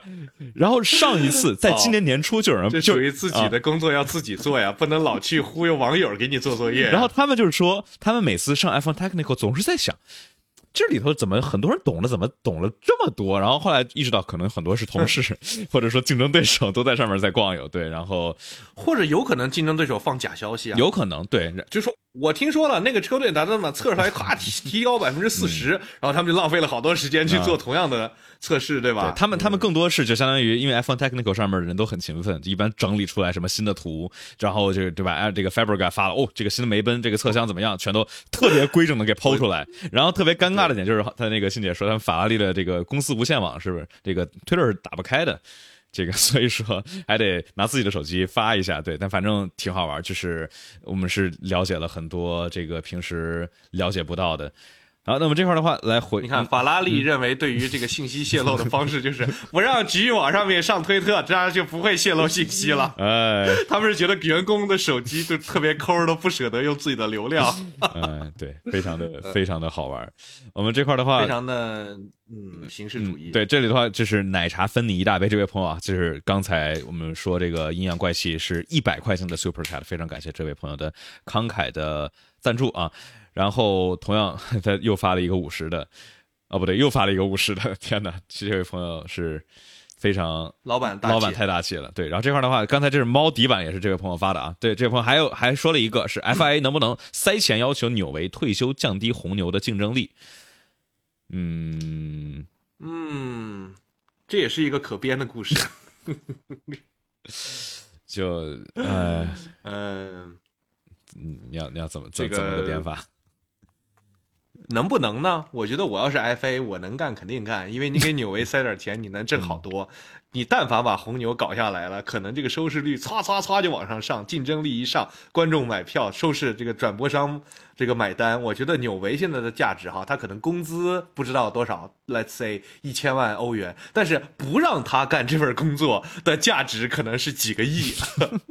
确实，大家你想今今年的话，假如把维斯塔潘给给嘎了，不对，不是把维斯塔潘给嘎，把维斯塔潘假如不参赛，然后或者说佩雷兹就两辆红牛不不在比赛中，这竞争阿隆索、汉密尔顿、啊佩雷兹，哇，这排位赛这场是前六十六支不同的车队。啊，就太太太精彩了。但就是因为维斯塔潘这家伙在这儿，然后所以说其实导致了这个没有那么的有意思。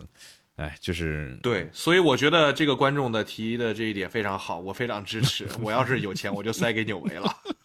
啊，那人家不一定乐意啊，人家想干，人家也许不是不是为了这个钱。这纽维纽维在书里不也提了吗？就是这个钱多肯定好，但是到他这种地位的话，这个钱本哎，身，所以说塞钱都没用啊，对呀、人家说我在这儿 钱都解决不了的问题。啊、说人家在这儿对又开开心心设计赛车，有这么大话语权，就是功成名就，拿了这么多冠军，而且还能有这个零花钱可以搞点别的项目来去做支持，对吧？打造一个 RB 幺七。你说这别的地方能给他带来吗？肯定带来不了，所以人家到这儿，这个不是钱能解决的问题了。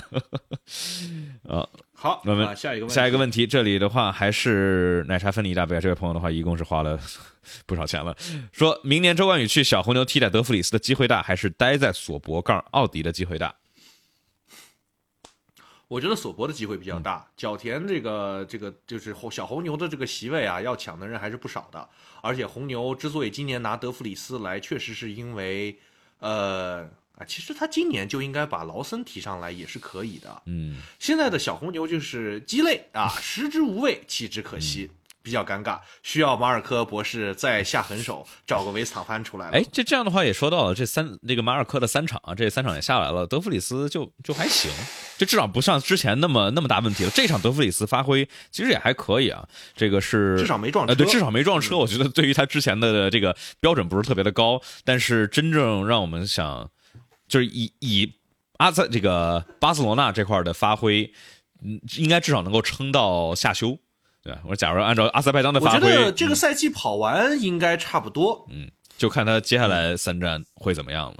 对，所以小周的话，三战又三 三战，三战又三战，哎心理压力真的好大呀！你得能体会到博拉斯什么样的感觉了。就是小周的话，我觉得假如他今年全都能按照这个趋势下去的话，我觉得还是相当，就就算不是奥迪，也能有别的车队。毕竟这个二三年、二四年很多车手的席位到期，应该会大洗牌一波。呃，对，小周现在的值是，你想，如果角田都已经被阿斯顿马丁看上，有可能去马丁这个就是有实力去加盟马丁的话，那么小周跟角田看起来水平至少是现在一看来应该类似吧？嗯，啊，那这个情况下的话，小周肯定也是值得一个席位的。对，我觉得就是今年的话，这呃小周和角田其实都是发挥很优秀、很亮眼的两位车手，就不一定说是对吧？不一定非要这个拉拉拉踩，但是呃、嗯都是挺亮眼，不错，哎，小周那天倒是骂了一下，我的逼！挺好。我觉得能看见点血性，嗯然后要骂啊，对，这个该骂这种时候就该骂适合骂啊。你说这种太就不就不能礼貌，你这礼貌了就对吧？要的就是那种拼的劲儿。你在赛道上太礼貌，这你看维斯塔潘。我期待下次小周骂中文，然后没有被逼。中国观众特供 T 哎 R，我操！嗯我我，我这个家伙啊对吧？啊，好的，我们接下来的话回回回复一下别的朋友的啊，这个 Super Chat 我们已经已经排了很多了，这里感谢南斗二哥问梅奔西班牙站的 bounce back 是否意味着马丁争取车队亚军的希望极其渺茫？哎呀，这个马丁有个斯特罗尔啊，这个嗯争亚军，斯特罗尔是最大的问题，对，就就就像是去年，对他就是斯特罗尔就是这个问题嘛，就是他这个呃亮眼的时候，这就确实还行，但是这个差的时候，真的是这个比较比较比较低。所以说，就像是比如说去年的里卡多，对吧？你说迈凯伦，哎呦，我这突然突然按下来了。迈凯伦的话，也是里卡多算是导致了他们的竞争啊，是不太能够跟阿平去拼。其实去年这车，假如两个，假如诺里斯加皮亚斯特里去开去年那辆车的话，我觉得其实还有一点竞争的机会。嗯，然后我们之前赛前不是新赛季开始之前就说过，梅奔的车手实力其实是所有的车队里面最强的嘛。现在看起来依然是这样的。嗯对，两个车手能够拿出来的这种稳定登台的表现是马丁目前来说不具备的。而且马丁的话，这个赛季之前跑得很好，其实就跟那年的赛点很类似。刚开始的时候非常令人惊艳，然后赛中的升级你有的时候是比不过这些老牌车队的。所以目前看起来，呃，已经超过了嘛，在这个积分榜上面，呃，奔驰已经超过了马丁的积分。那么看起来，我觉得啊，奔驰的概率是要大得多的，确实，就拿年度亚军。我我认同。OK，这什么很酥酥是吗？啊，OK。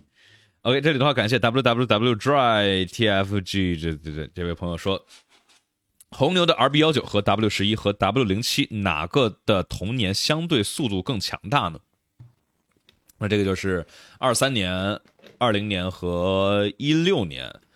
想一下啊，今年红牛，哎，我突然想到一个问题，关于这个比较类似的，就是我发现哈，其实，在车不如，就是车不是最好的情况下，想要夺冠这个事情其实真的很难，而维斯塔潘是做这个事情做的最多的人。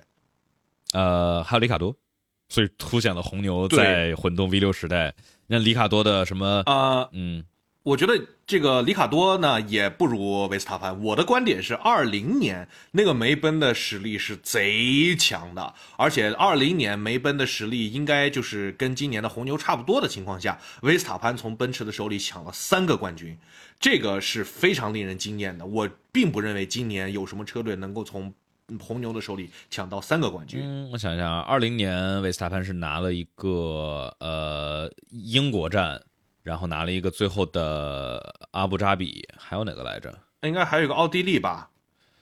呃，我看阿，维斯塔潘，我来看一下，二零年他拿的是哪几场？而且二零年本身比赛就少嘛，只有只有十啊两场嘛。嗯两场，对，就是就刚才说那两场嘛，就是所以说这不是就出来了吗？哦，那就是一九年拿了三场吧？对，一九年的话是赢了啊德国、奥地利和，哎，我又忘了，我怎么就就记得两个？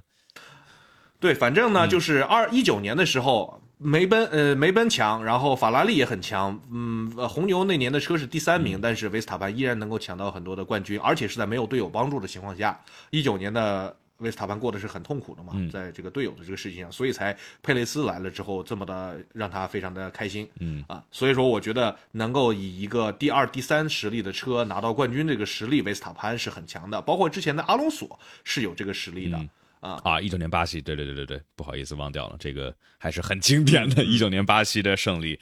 对，呃，就是说到这个车吧，你想，二零年在英国站其实是梅奔调教的问题，然后导致了这个维斯塔潘第二场英国站能够快那么多，然后还有比如说加斯利赢的那一场，对吧？那是老汉直直接给罚了个罚到后面去了，所以你按实力来说，其实没有真正一场是真正按照车的实力，别的车手能够赢的，就跟今年类似。一六年的话有吗？一六年的话，西班牙对吧？西班牙，西班牙站维斯塔潘赢的那一场，然后对，就那一场，然后里卡应该一六年，我记得就就丢了一场。里卡多，里卡多也赢了，呃，马来西亚吧？我记得马来西亚是不是里卡多赢了？哎呀，反正呢，哎，我们刚才这个问题是什么？我觉得有点跑题哪哪哪个最强，对吧？我觉得其实就其实就是这样，就像像你看那个胜，呃，这两个，比如说你说胜的比例，对吧？全年二十三场比赛里头，这辆车胜了马来西亚，对，胜了胜了多多少场？那今年的话，红牛这辆车还没有输过。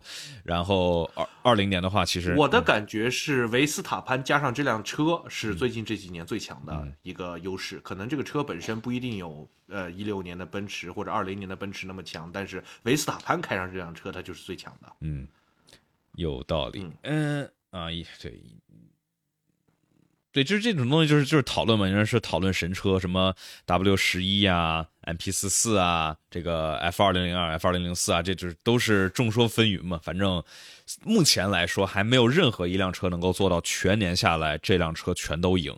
这个记录是至今还没有任何车队能够做到的。最近的一次应该是……唉，不希望这种事情的发生啊。嗯，对，所以，呃，这是一个比较让人心疼的、这让人 心痛的问题，就是。我们现在确实是经历了又又是一年的有一个统治级别的车辆来去霸占全年，而且这还不像一六年，因为一六年好歹有个罗斯伯格，今年佩雷兹，唉，开场给他奶没了。希望奔驰继续加强啊，就是追上，对二打一总有机会吧，搞点战术嘛。你看，其实我觉得上一场有一个很明显的事情，就是维斯塔潘一直不敢进站，因为他后面的那个汉密尔顿没有拉开一个进站窗口。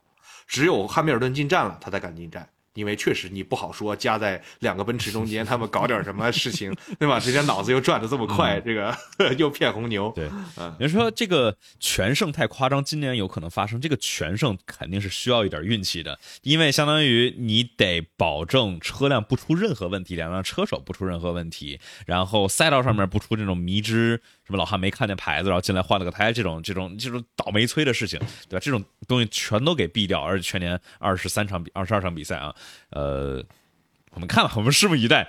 好，我们这块的话，接着，哎呦，刚才的话我得刷新一下，感谢大家的 Super Chat 啊，Russell 直接鱼雷红牛。对，其实二零年你看奔驰这么强的情况下，不也出了那个呃换胎的那个巴林换胎的那个 这么有趣的事情吗？对。人说，人家说怎么老是拉塞尔？你这个语音沟通不畅呢？呃，呃，这里的话，感谢 Vault G E L 这位朋友的 Super Chat 说，梅奔带来的升级是不是可以看作随着后半程的车队升级，有车队能匹配红牛速度的预示？哎呀，红这个梅奔，大家看这个被拉开多少秒？升完级了，你看那个排位赛，最后维斯塔潘最后一圈是放掉的啊，他要是没放。嗯，对吧？又说不好，又整出来一个什么一秒钟的差距。所以在红牛呃奔驰已经明显有提升的情况下，红牛在维斯塔潘驾驶的时候依然有可能拉出一秒的差距。正赛的时候呢，维斯塔潘也都在测呀，我这轮胎到底能跑多少圈，对吧？他那个第一个 stint 就跑了三十多圈嘛，我记得。对他这个轮胎，我看第一段的话，他跑了二十六圈黄胎，然后跑了二十六圈的白胎，然后最后的话是十四圈的。看钟冠宇那个白胎，十几圈就进。哎，勒克莱尔，反正十几圈的，勒克莱尔十六圈，十几圈的进站，乐乐乐十六啊，这十六圈直接白胎进站，他是是乐了，太太太乐，搞点乐子，对，嗯，对，昨天昨天我们其实没说维萨潘，当时在聊维萨潘那么强的时候，我感觉 GP 都已经是很无奈，在就在教育小孩似的，Max，咱能保证在白线中间把车开回来吗？啊！你都落人家十八秒，Thank you，非常的 passive aggressive。我其实特别喜欢这个 GP 跟 Max 之间这种这种关系。Max 也说，就是假如 GP 要退休的话，他也直接退休。所以 G 啊，搞得这么相亲相爱吗？所以说啊，就再一次体现了 Louis 有 Bono，Max 有 GP，勒克莱尔就有傻逼，傻逼，傻逼，这傻逼这一次，嗯。这次倒是勒克莱尔自己的锅比较大哈，就自己开出了一个非常令人惊讶的。他确实，呃，我我听 Peter Windsor 在这个 YouTube 上面，他们他他分析就是觉得不同的车手就驾驶的风格，把这个轮胎 switch on 的能力不太一样。所以，呃，勒克莱尔的话，这边就怎么着都找，怎么样都找不到能够把轮胎在一整圈里头开出来这个合适的工作温度里头，所以说就一直感觉我右右右边没抓地力，右边没抓没抓地力，就车车队找了一圈，好像车没啥问题，所以可能就是轮胎进不到工作温度。拉塞尔不也是吗？拉塞尔排位里头一直在抱怨这个，但是就理论上车他们没区别。因为在二练的时候，老汉测了一个低低足版尾翼，当时我还以为说他们俩又用不同的调教，然后后来一看排位两个人尾翼都是同一款，嗯嗯，可能跟这个新赛道的设计了之后，对于之前轮胎数据基本上作废了，呃也有关系啊。这个车反正呢，法拉利它依然是在出事情，但是呢，现在就出现在出的属于这搞不清楚是谁的锅，那大家就一起背吧，对，一块背啊。这勒克莱尔在这个 这次赛后之后的采访里头说。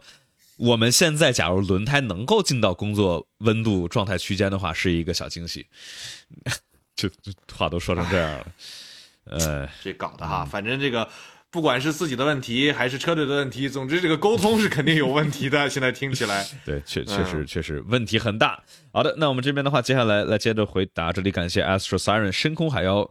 提到的，作为全年最综合的赛道，塞恩斯却说是赛道不合适，说呃，是不是说明我法升级方向错了？现在我觉得巴塞罗那改布局之后不是全综合了，因为现在巴塞罗那没有低速弯了。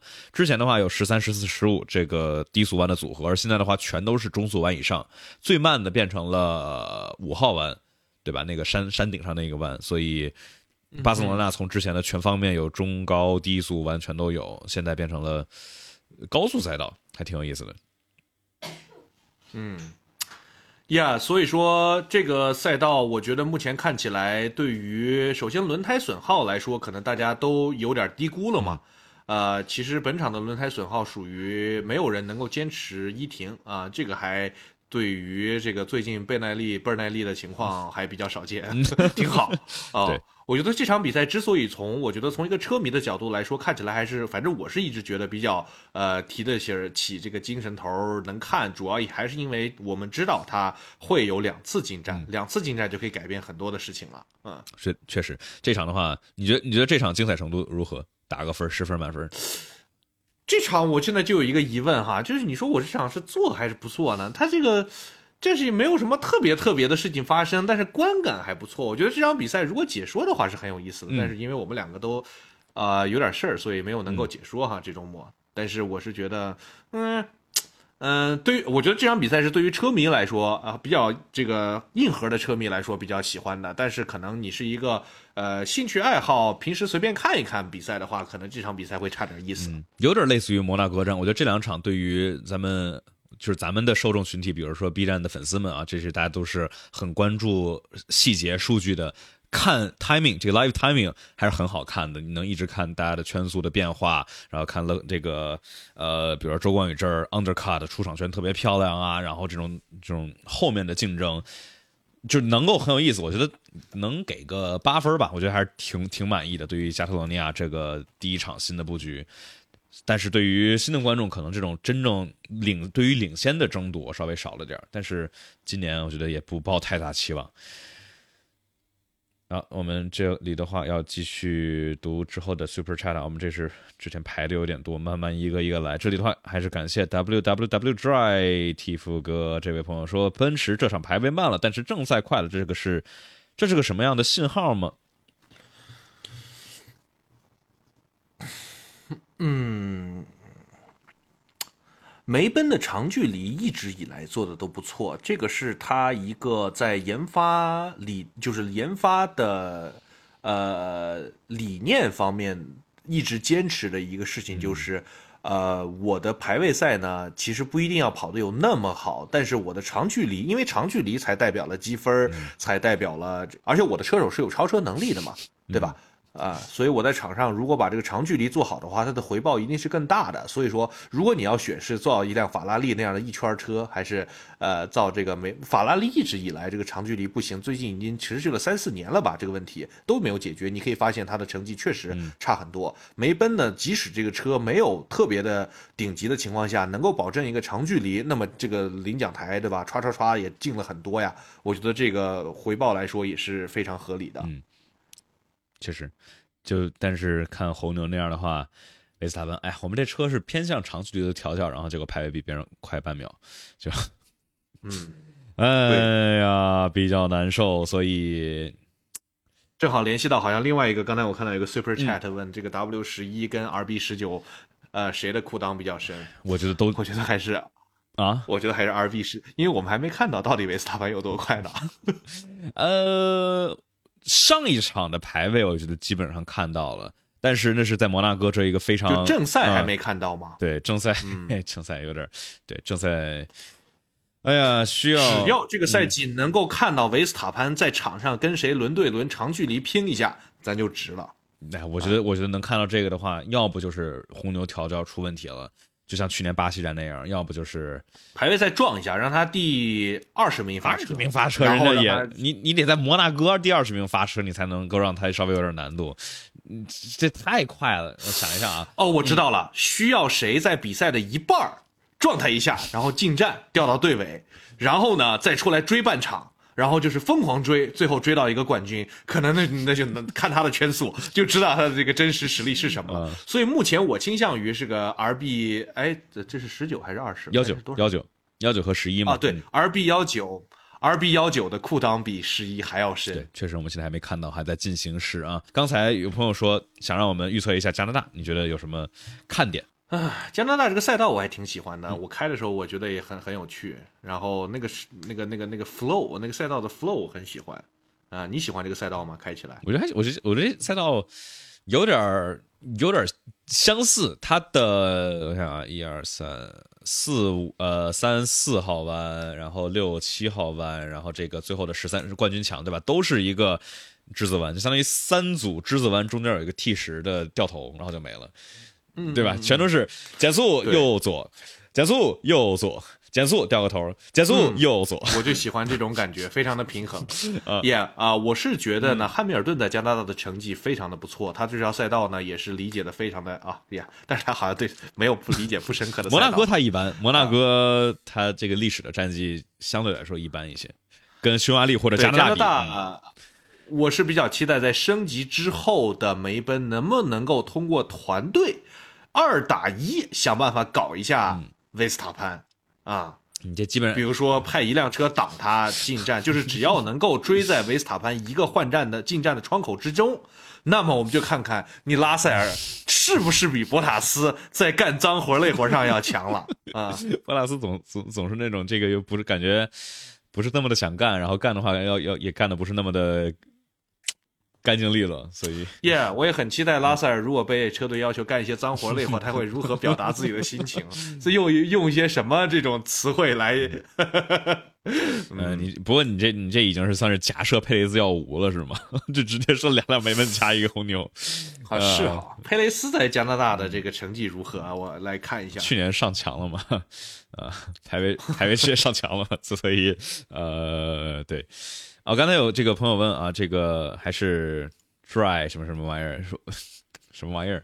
对，问这个手柄玩 F 一打滑，那确实滑。我我手柄不会开，我这个没手柄天赋，小时候没怎么玩过手柄。我觉得这真的就类似于他们车手开卡丁车一样，你得小时候玩过这个，能够有这个大脑的这个回路能形成。反正我拿手柄，不管是尝试玩 FPS 还是玩这赛车游戏，就是一窍不通。但你要不开 TC 的话，你拿方向盘玩也容易滑。那个。之前诺里斯不是提到吗？就是说 F 一二零二这个 F 一二零二里头把 TC 开到中是他们开真车的感觉差不多。嗯，这个佩雷斯呢，在加拿大确实上过一次领奖台，但是是二零一二年。后来他在加拿大的成绩都属于非常的一般，十一、十一、十一、十。呃，一七年拿了个第五，一八年拿了个第十四，一九年第十二。然后后面就没有，然后去年就上墙了啊。对，所以说佩雷斯确实在加拿大的这个成绩看起来差点意思。嗯，有人说物理引擎这啊，F 一二还有物理引擎是吗？二二就不不改二。是一个 F 一车手都不太会开的游戏。对呀、这真的是维萨文说说这个呃 AC 里头 Race Race Sim Studio 的那款 F 一还不错，就是感觉上来说，哦，说起嗯来，我今天不是去那个环球影城了嘛？然后这个我不是坐了个过山车，然后我就觉得，嗯哎，如果真的把赛道设计一个环形的话，首先 F 一的确实能这么开，而且能够设计一个环形，那有多有趣啊，是吧？然后这真的是过山车一样的体验呢啊！Why not？怎么还这热上啥了？这是鸡米花是吗？你少吃点儿。不是我吃，有啊人有人饿了。啊，说说起来有一个有一个有一个有趣的小意思、小小故事，我我不是周六那天出车祸了，哦，你要跟大家讲一下吗？就是说，做赛车相关的人不要跟自行车扯上关系。对，然后我就是在跑步，然后跑着跑着被自行车给撞了，然后 骑自行车一小伙子，然后就我去医院检查了一下，然后检查的时候给我做那个 B 超，看我有没有内脏有问题，撞的还挺狠的，我躺着地上嚎了五分钟啊，给我疼的，然后这个。呃，做 B 超，然后那个医生、那个护士，我就看他那个神色越来越严肃，我说我操，怎么回事？不会什么肝儿给撞坏了？然后他说，你这个有脂肪肝啊！我说我的妈，还有意外惊喜！嗯，给你顺便讲一下了。然后医生还给我这个这抽了个血，验了个血，然后发现，嗯，你这个确实啊，这个肝功能有一点问题，看起来这个脂肪肝哈、然后我说那咋办？他说你就少吃点就是碳水和油炸的。我说我的妈，那那我的生活 还有还有那不就要还有啥终结了吗？啊那还剩啥呀？也不剩啥了。所以说你也少吃一点鸡米花哈，万一像我一样被查出了有一点脂肪肝，我的妈呀，这骑个自行车还能有这结果？撞你那人是不是这个比较这个身高一米七，然后这个下巴这儿有一个疤？没有，小伙子这个、这个挺小，就一高中生嘛，然后骑飞快给我撞的。然后呢，他说他撞之前都骑到二十五公里，我的妈呀！然后他还说我把他车给撞坏了，我就说，哎，咋你撞了我，还我给你赔车吗？啊，不是呃这这这是什么？就是公路公路车是吗？呃，就是一个山地车，啊，嗯，嗯，所以呢，就是大家出门跑步的时候呢，就是反正不要呃，最好穿个什么反光的衣服，然后呢，这个戴耳机也不要戴得太死。嗯对，这是一些这个基本的血安全教训，嗯确实抽了我血呢，确实是血的教训。嗯啊，撞村长的估计是哦对，之虾哥之前不是也是骑车出了个车祸吗？我说别骑车了。哦，对，好像嗯想起来，对，这个骑车其实也挺危险的。那天，哦，反正我也有一个朋友，也是最近他爸先骑车出出出出出出这个这个撞骨折了，然后没过两个月，他妈也也骑车摔了。哎呀，这骑自行车现在越来越挺火的，但是确实要注意安全。骑自行车真的也挺危险的，毕竟它也是一个肉包铁的运动嘛，就跟摩托车一样。当然，摩托车可能就没救了，自行车还有救啊。所以你非要选的话，我也推荐这个骑摩骑自行车可能稍微好点嗯。出门戴耳嗯机，戴耳机一定开那个通透模式，特别是比如说你骑车啥的，这个的话，嗯，比较比较危险。呃，反正呢，这个，哎，脂肪肝这个事儿搞得我嗯，确实，就我这个属于饮食习惯不是特别的好，因为我们新疆人嘛，从小就是吃那些比较高碳水、高油脂的吃的。这个我呢，平时也有很努力的健身哈，但是大家就以我的这个身形，出去跑个五 K 都是很轻松的，所以我还就身体还挺好。但是毕竟因为饮食习惯的问题，对。啊，还是大家多多注意啊，能注意的多注意一下。哎这问题是我这个吃不饱或者吃不好的时候，会非常影响情绪，我会有这个 hungry 的问题，就是一饿就生气。哦，他们说我经常在这个饭馆里面动不动就把人家服务员都吓着了，因为太因为饿的太久了。我说我这很正常的说话，他们说你在吼他，我说我没吼。哦，你就是吼态度就我特别不喜欢别人说我，就如果你说我吼你的话，我会真的很想吼你，不要说我吼你。那没有吼，嗯哎，哦，就非常的气愤。嗯，呃，有人说《地平线》里的干到了老汉的 Extreme E 啊，对，《地平线》，哎，我还没买呢，我刚我刚预购了 F 一杠二，哎，不对，F 一二三，哎，你说这同样的几个字母和数字的组合，有三个不同的东西，就 F 一二三，啊，不对，你没看过《速度与激情》吗？每一部的名字都不一样啊。啊，有人说村长什么 Furious Seven、Fast Eight，村长看起来像东北人。嗨，中国人其实长啥样的都有，我们人太多嗯了。这，而且很多人说我们什么是纯正的华夏血统，没有纯正的华夏血统。你去测一下基因，这这这中国这个几千年混来混去，早就不知道，早就没有所谓这个纯种的这个华夏民族了，对吧？我们都是肯定都是有胡人的这个血统的。都是大融合了。其实这啥呀？这还是套芒果呢。嗯，好，我们再聊两个问题，差不多今天就这样啊。这场比赛呢，看起来就是比较精彩，但是呢，能讨论的点可能也就这些。我是什么民族啊？我是汉族，我是汉族。然后我还没有去查那个基因检测，因为最近那基因检测涨价了。嗯原本上次我之前没查的时候，好像二九九吧就能查一下，现在好像涨到什么六九九、七九九。我一想，我就为了知道一下自己有百分之多少的什么北方汉人、南方汉人，去查一下这个，花这个七九九还是有点贵，呃，然后我就最近没没没有查。呃，我看刚才还有一个什么问题想让我们聊一下的，嗯，说 F 一二三会不会有这个操控性的改变？据说没有太多，就是稍微没那么滑了，那也差不多。其实，哦，说起波希尔，确实这周又没夺冠啊。嗯这个冲刺赛是，哎，冲刺赛是谁 Vesty，对然后是 Bearman，Vesty 现在越看越不错了哈，这小伙子，呃，他这个赛季可能是终结波希尔 F 一之路的最大的敌人哈。Bearman 呢？然后但 Bearman 积分稍微差点是吧？Bear Bearman 对他其实前几场跑的不怎么样嘛，嗯也就是这场跟上一场才刚刚呃过来，呃才才到上面来，嗯然后。马丁在后面，Vic 呃 Victor Martin，然后追的也挺紧的。嗯然后伊瓦萨呢，这两场虽然发挥一般，但是在积分上面也还是不错的，所以现在 Vesti 领先积分榜。然后这个，哎，Vesti 是对哪人？丹麦人是吗？呃，哎，对对，丹麦人，那马格嗯努森危险了呀，是吧？只能一个二十一岁的，对吧？嗯丹麦那杰克琼斯的赞助不得这个换人了？如果人家，而且呢，我觉得，比如说，如果萨金特这个赛季跑的一般的话，Vesty 是梅奔青训嘛，嗯所以说其实他作为一个 F 二冠军，年纪也挺小的，而且这是他的第二个 F 二的赛季，如果能拿一个冠军的话，其实他下个赛季的席位也是非常有可能的。啊，波希尔已经跑了第三年了，如果他还没有能拿到冠军的话，那我觉得，呃，确实，虽然说天赋非常的异禀啊，但是也有一个 F 二的年限的问题。博希尔这，哎，这是拿了一个第二，拿了一个第七是吧？然后贝尔曼、摩纳哥一般，巴库跟加特罗尼亚其实都非常好。现在目前七十分，前面 ST 一百一十分，差的其实也不算特别多。对，而且萨金特的问题是，大家说他是美国人，对吧？F 一现在美国影响力，不拉不拉不拉。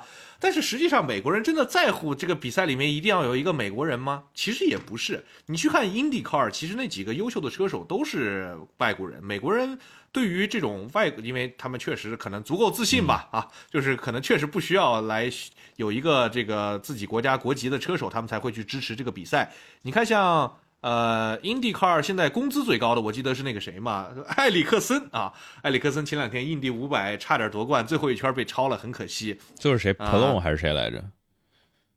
呃，叫什么来着？我来看一下啊。我都忘了。哦，你你看哦，那个，呃，Pelon 是刚刚刚刚刚刚赢的，呃，印第是印第五百吧？当时有一个那个轮胎飞出去了，我靠，巨吓人。哦，对对对对，就感觉就真的是要砸死十个人，然后结果哦还好是飞水砸了辆车，但那玩意儿但凡砸到人就八成就没了，太吓人了。哦，嗯是那个 Joseph New Newgarden，Garden 嗯新花园。嗯，新花园最后一个弯超了 Ericsson，我也不懂，其实 Ericsson 的成绩没有那么优秀吧，但是他的工资是最高的 IndyCar，、我，挺但是他去年拿了对去年他印印第五百冠冠军啊，而且这个争冠军赛其实也还可以，所以对，所以说现在其实 IndyCar 开的很好的，像 Palau，然后他呢其实也是迈凯伦的这个储备车手，现在积分榜第一，这几年成绩很好，西班牙人。然后 Ericsson 呢是瑞典人，然后什么 Scott Dixon 是这个这个这个这个新西兰人。然后就 Howard 就然后是墨西哥人。是是那谁嘛 Herta 是美国的，但是 Herta 今年 Herta 是美国的般，对，嗯，今年很一般。然后 Alexander Rossi 他已经年龄很大了嘛，他是美国人，所以说呃 Will Power 也是很优秀的 Rosenquist。你说美国哦，嗯格罗斯让，嗯，格罗斯让这场这个赛季继续拿出了他这个非常的标准的格罗斯让这个上下两级的两级的表，就是然后斯坦纳不是经常说嘛，什么 Good day on a good day 啊，格罗斯让 can be like 呃什么什么舒马克嗯，like 啊，a- 然后 in a bad day。like a Like white a guy rockstar in a bad day 啊 g r o s s t a r is on the wall 嗯 对他这个赛季就是拿了两个第二，然后呢又拿了一个第三十名和一个第二十四名。嗯，对这块的话呃也是说这个迈凯伦这边，因为现在现在 Polo 是 Ganassi 的嘛，然后明年是迈凯伦，有人说这是这是扎克伯朗相当于吊着一个，哎呦，可能来你有可能来开 F 一的这个机会，然后吸引了一波签了一波人，所以明年明年 Polo 的话，对，因为这嗯些非美国的车手其实都是从欧，基本上都是从欧洲的体系出来的嘛，都有一个 F 一的梦啊，嗯这个确实能勾着人家。但是你觉得能能过去吗？还嗯，现在看起来，IndyCar 的问题是他没有一个那种 super star 可以一直持续的拿出又年轻又 super 的 star，能够一直拿出让人信服的表现，然后去吸引 F1 的注意。Herta 就是这个问题，原本都差点就说他呃这个基本上可以去小红牛了嘛，那。呃，结果成绩其实一下差了挺多。其实这个不是说是他的问题，是 IndyCar 这个比赛，人家比赛好，人家比赛就是总是能够创造这种悬念和这种差距出来。每场比赛的冠亚季军可能都不一样，所以人家比赛才精彩嘛。所以当然侧面也导致了一个车手没有办法长期统治一场比赛，嗯这个比赛啊，确实 p a d w o r d p a d w o r d 跟 p 呃 Herta 其实都去 F1 的车队测试过了，就迈凯伦和 Alpine，我记得他们都有跑过，所以就是他们的这个实力，F1 的车队至少有几个车队是知道大概是几斤几两的。